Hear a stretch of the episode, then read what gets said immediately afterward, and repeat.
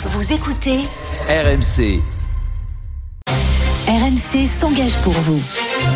RMC à vos côtés s'engage pour vous avec Amélie Rosig. Bonjour Amélie. Bonjour Apolline. Amélie, ce matin, on parle de l'indemnité carburant. Ce coup de pouce de l'État qui devait permettre d'aider les automobilistes les plus modestes, ceux qui ont besoin de leur véhicule pour travailler, bien ce chèque de 100 euros est beaucoup plus difficile à toucher que prévu. Ce sont nos auditeurs qui nous ont alertés. Aurore, par exemple, elle a fait une demande il y a plus d'un mois et n'a toujours aucune nouvelle.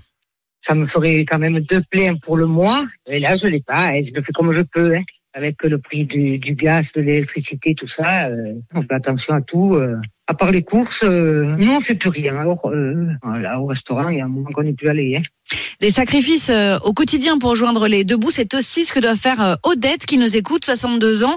Elle roule 100 km par jour pour se rendre au travail. Elle attend la prime carburant depuis bientôt deux mois et après plusieurs coups de fil au service dédié, voici ce qu'on lui a répondu. On a bien pris votre demande à compte, mais c'est vrai qu'on a un bug, on a un fichier qui remonte et on ne sait pas comment corriger cela. Donc euh, voilà où j'en suis. Donc ils m'ont redemandé des documents, ma carte grise, une attestation sur l'honneur et depuis ben, c'est bloqué.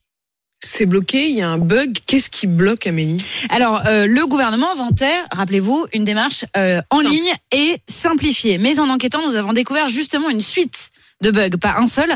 D'abord, la plateforme refusait d'enregistrer les automobilistes qui avaient des plaques d'immatriculation datant d'avant 2009. Bug identifié grâce à nos auditeurs et RMC là aussi et résolu fin février.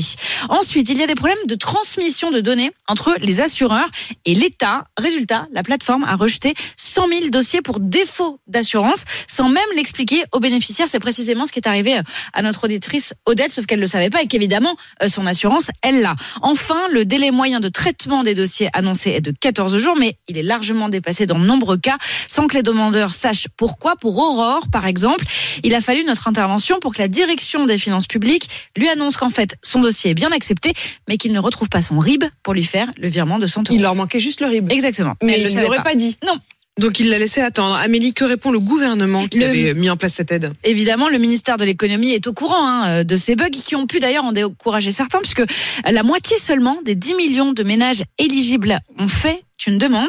La prime d'ailleurs qui devait s'arrêter fin février a été prolongée jusqu'à fin mars pour permettre, à tous de la demander. Mais au cabinet euh, du ministre Bruno Le Maire, on se félicite surtout des chiffres. On a reçu 6 millions de demandes et déjà plus de la moitié des primes ont été versées. C'est quand même pas mal, nous dit-on. S'agissant des bugs, les problèmes sont à la marge, euh, nous explique-t-on. Avant de conclure, on parle d'argent public et c'est normal qu'il y ait un maximum de vérifications. Ouais, enfin là, ça c'est pas juste des vérifications, c'est des véritables blocages. Merci euh, euh, Amélie pour euh, cette enquête et cet accompagnement pour ceux qui pourraient, qui devraient toucher cette allocation. Et d'ailleurs, vous le rappeliez, euh, la moitié de Oui. ceux qui peuvent prétendre à cette euh, allocation carburant, cette indemnité carburant, euh, n'ont toujours pas fait la demande.